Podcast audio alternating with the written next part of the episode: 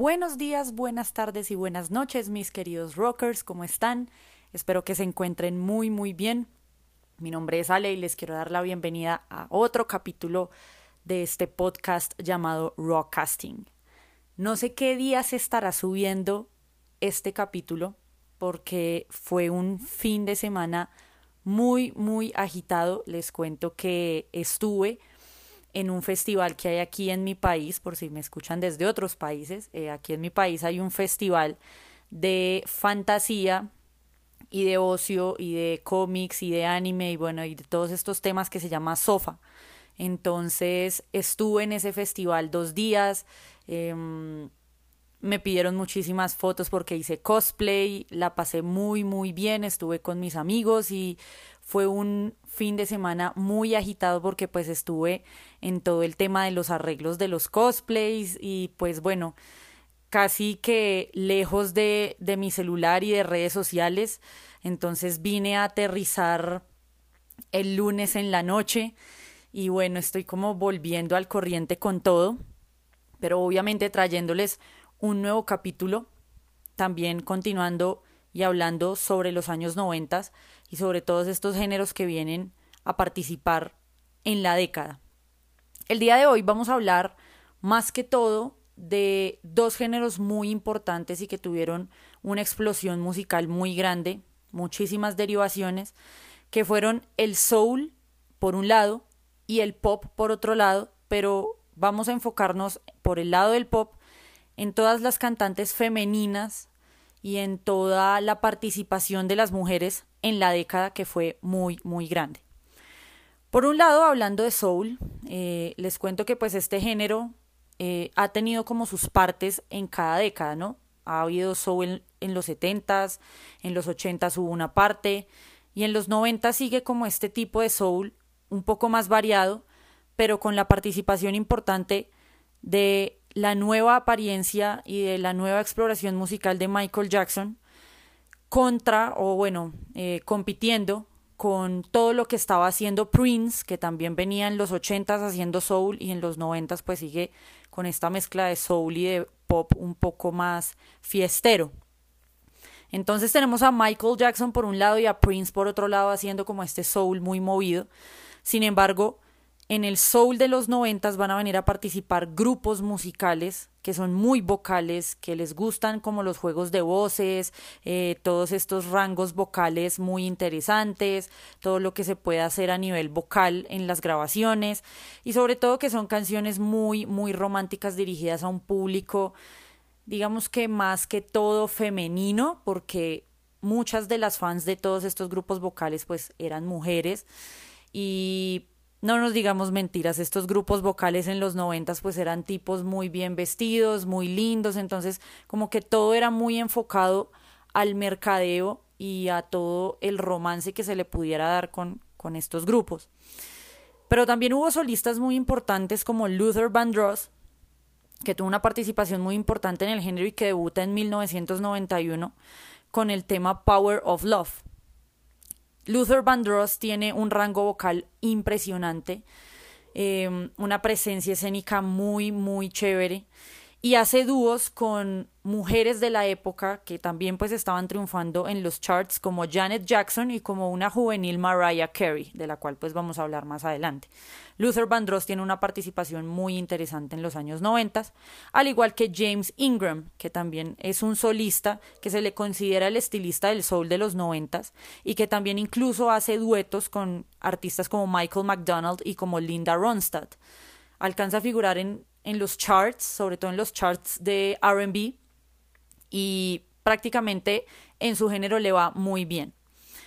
Otra persona que también es muy importante para configurar todo este soul noventero es Tony Braxton, que pues primero pues es la participación de las mujeres ahí de primeras, y ella debuta en 1993 siendo uno de los primeros productos musicales de uno de los productores más importantes de los noventas que fue Babyface.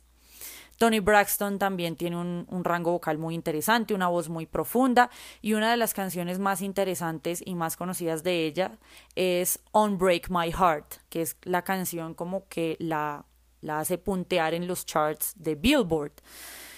Otros, ya para hablar como de grupos vocales, uno de los grupos más importantes es Boys to Men, los cuales debutan en 1991 con el álbum Motown Philly. Ellos firman con Motown para eh, comenzar su carrera dentro del soul. Son un grupo muy consolidado porque pues logran hacer muchas armonías vocales, eh, tienen mucho sentimiento en las voces, eh, son muy muy consolidados y muy sólidos en los temas de producción y de grabación. Y de hecho también son producto de la producción musical de Babyface y de L.A. Reid, que se consideran los productores más importantes de la época para el soul. También está Color Me Bad, que son un grupo que también logró triunfar en los charts de Billboard. Se consideran uno de los primeros grupos como boy band y logran debutar con el álbum CMB. Les va súper bien con canciones como I Wanna Sex You Up y como canciones con eh, I Adore Mi Amor, que son canciones que, bueno, se logran posicionar muy, muy bien y los logran llevar al estrellato. Les contaba de Babyface y de L.A. Reid. Son, sí, uno, dos de los productores más importantes de Soul. Logran hacer producciones para artistas como Bobby Brown, como Tony Braxton, y ya les contaba, como Whitney Houston, que también no solamente tuvo su éxito en los 80, sino que en los 90 eh, logra pues su, su éxito también grandísimo y pues también con este grupo que les contaba que era Boys to Men. Por eso a continuación quiero que escuchemos como un poco de lo que eran esas armonías vocales y todo ese sentimiento que se quería buscar en el soul noventero. Hay una canción que a mí me gusta muchísimo de Boys to Men que se llama I'll Make Love to You.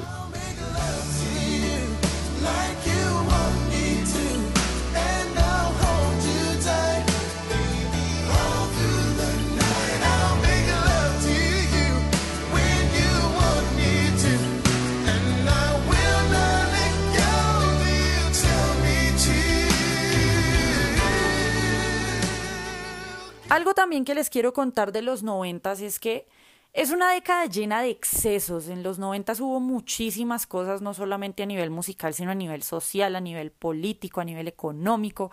Eh, pasaron tantas, tantas cosas que es importante ver que los noventas son una década que a nivel musical es la década como de las millones de copias vendidas. En los 90 se vendieron muchísimos, muchísimos, muchísimos discos de muchos géneros, de muchos subgéneros, de muchos artistas, muchas bandas. Entonces, eh, fue una década de excesos, pero esta década en particular fue la década del éxito de las mujeres.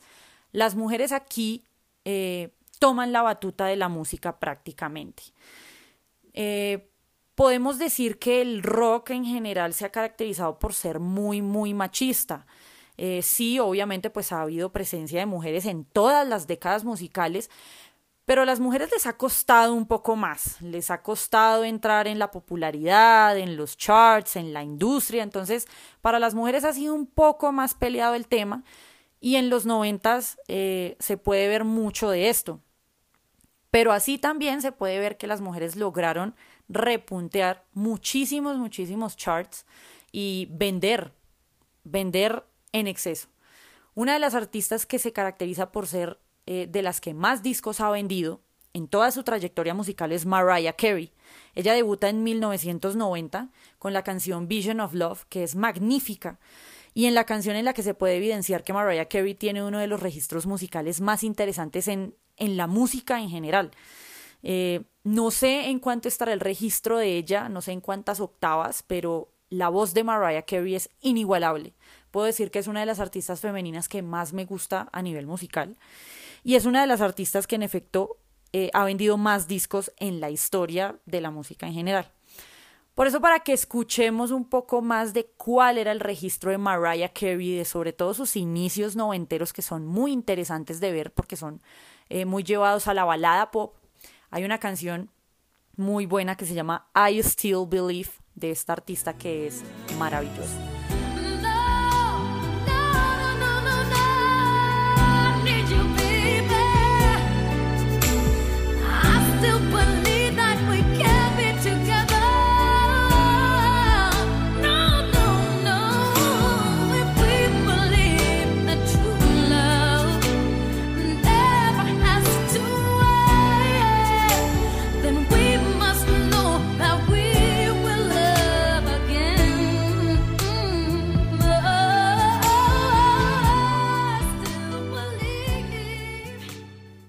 Artista que también tiene una carrera musical muy eh, llena de éxitos y que pues es un artista que no se puede olvidar por uno que otro detalle que la hicieron importante en la industria fue Celine Dion.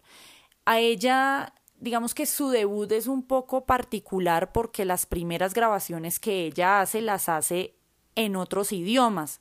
Creo que es más que todo el francés.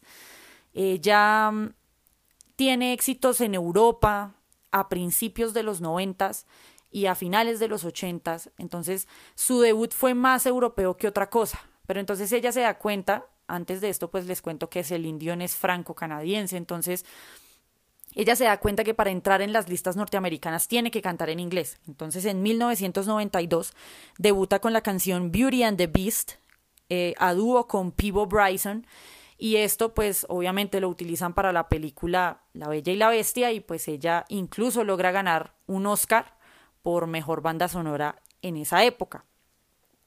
Y es donde ella se da cuenta y dice, bueno, aquí ya puedo repuntar listas norteamericanas. Comienza ella también siendo telonera de Michael Bolton, Michael Bolton le da la oportunidad y se caracteriza por ser una artista que tiene un amplio registro musical, que siempre ha sido como muy guiada a la balada pop también.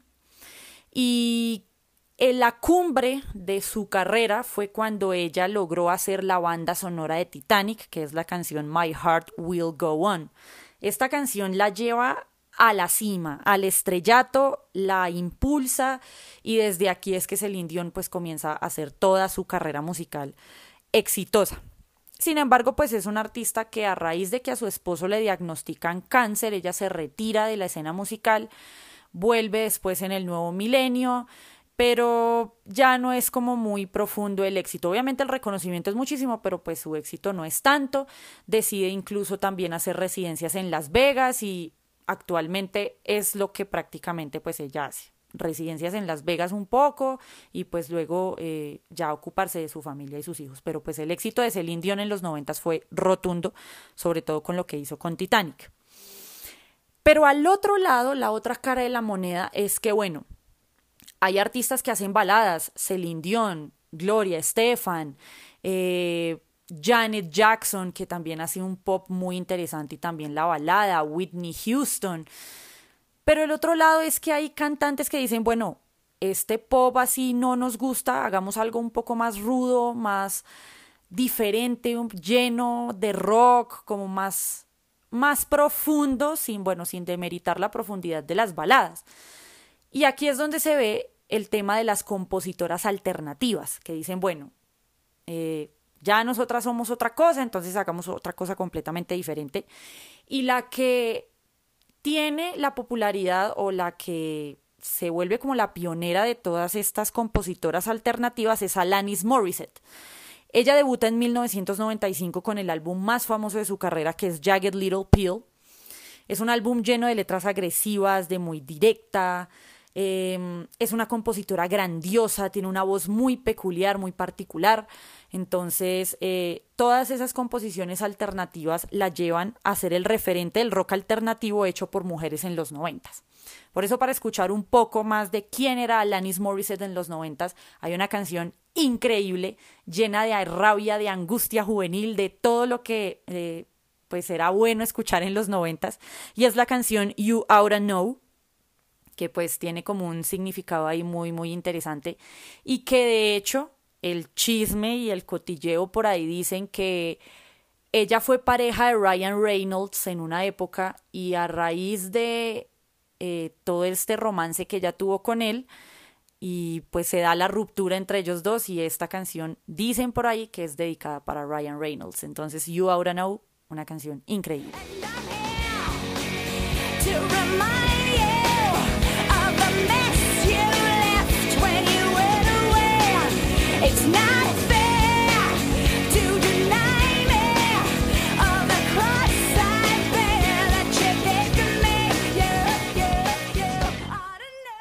De la mano de Alanis Morissette vienen muchísimas más artistas, por ejemplo Sheryl Crow, que debuta en 1993 con el álbum Tuesday Night Music Club, es una artista como eh, guiada hacia lo country pop, Ella empezó su carrera siendo telonera de The Eagles, le dieron la oportunidad.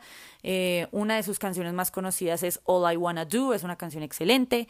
Incluso también es conocida por el romance que tuvo con Lance Armstrong, por todo el tema del cáncer de seno que tuvo. Entonces también tiene como una carrera muy, muy buena, bueno, no tan no tan conocida, digamos, aquí en, en Latinoamérica, pero pues en Estados Unidos es una artista de renombre. Otra artista también muy interesante de esa onda alternativa es Amos, que debuta en 1991 con el álbum Little Earthquakes. Es una artista como llevada al otro extremo de lo alternativo, porque ella fue muy experimental, reflexiva en sus letras, quería contar sus experiencias personales, hablaba de sexo, de religión. Incluso la carrera de Tori Amos es muy interesante porque ella comienza haciendo metal, o sea, es un artista que comienza haciendo metal súper rudo, ruidoso, pero después ya en los 90 se da cuenta que tiene que cambiar completamente su dirección musical y ya se vuelve un poco más alternativa, más calmada, incluso sus, sus composiciones o sus canciones son más que todo en piano, entonces eh, ya pues lleva su carrera a otro ritmo y es un artista muy interesante de escuchar. Pero una de las artistas que se abandera de toda esta causa de que las mujeres definitivamente tienen que tener un puesto en la industria musical y en la radio y en los charts y en toda parte a nivel musical es Sarah McLachlan. Em, ella lucha porque las mujeres tengan la posición de verdad que necesitan tener en la música, porque es que además en los noventas estaban saliendo un montón de artistas mujeres y era importante que tuvieran la posición que se merecían, porque hacían composiciones excelentes todas. Entonces, este prejuicio de la radio, había un prejuicio en la radio y era que no se podían programar eh, canciones de mujeres seguidas porque es que todas sonaban igual. Entonces esto pues iba a aburrir a la persona que estuviera escuchando radio, al oyente, y por eso no las programaban tanto. Entonces Sarah McLachlan dijo, no, un momento, aquí estamos haciendo música de verdad y no nos estamos tomando esto en chiste, entonces pues luchemos por esto. Entonces ella definitivamente se puso la camiseta por las mujeres eh, para que en la radio sonaran y ella armó una como una especie de feria, una especie de tour llamado el Lilith Fair. Eh, lo que hizo ella fue reunir más que todo cantantes mujeres en un festival que fuera de solo mujeres y en donde las mujeres tuvieran la oportunidad de exponer todo lo que estaban haciendo. Eh, esta gira comenzó en 1997 muy tímidamente con la compañía de Paula Cole, que se une a la causa de, de Sarah McLachlan, pero más adelante se van a unir más artistas como Lisa Loeb, como Fiona Apple, como Meredith Brooks, como Jewel, eh, como Joan Osborne, Melissa Etheridge. Habían un montón de artistas en, en esa época, mujeres que yo creo que se me escapan mil. Pero Sarah McLachlan las logró posicionar y pues definitivamente las ayudó para que sonaran. Lastimosamente el festival se da hasta 1999, pero pues obviamente ella se lleva el crédito de haber hecho este espacio para las mujeres. Por eso, para que escuchemos un poquito más de quién era Sarah McLachlan, a pesar de que pues hizo esto, ella también era una compositora magnífica y tenía una voz súper melódica, muy tranquila. Entonces, para escuchar un poco de esto, quiero que escuchen la canción Area, que tiene una letra divina y definitivamente me encanta.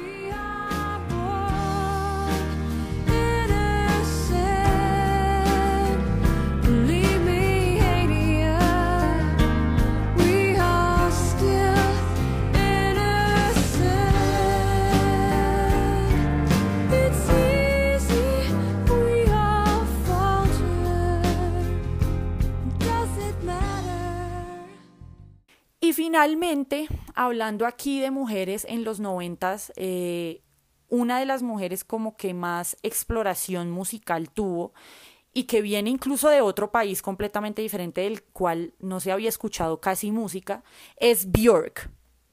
Björk comienza su carrera haciendo punk en Islandia, en su idioma natal islandés, que pues obviamente eh, solamente se conoció allá pero ella quiere entrar a los charts norteamericanos eh, cantando en inglés y pues se le mide a cantar en inglés. Y en 1988 debuta con Big Time Sensuality, que la comienza a impulsar en, toda, en todo este rango de mujeres y compositoras alternativas. Ella es muy experimental. Eh, si no estoy mal, el género como tal de ella es trip hop, pero ella ha explorado con muchos géneros musicales. Asimismo, también ha explorado hacer duetos con muchos artistas como Tom York y, y toda su música ha sido muy experimental. Es una artista polifacética, visual, le encanta el arte, entonces todas las piezas musicales que ella ha hecho son demasiado, demasiado artísticas y es muy interesante que si tienen la oportunidad de escuchar a Björk, por favor háganlo. Por eso, para terminar con este capítulo de hoy, quiero dejarlos con la canción Human Behavior, que es magnífica, diferente, pero muy, muy buena.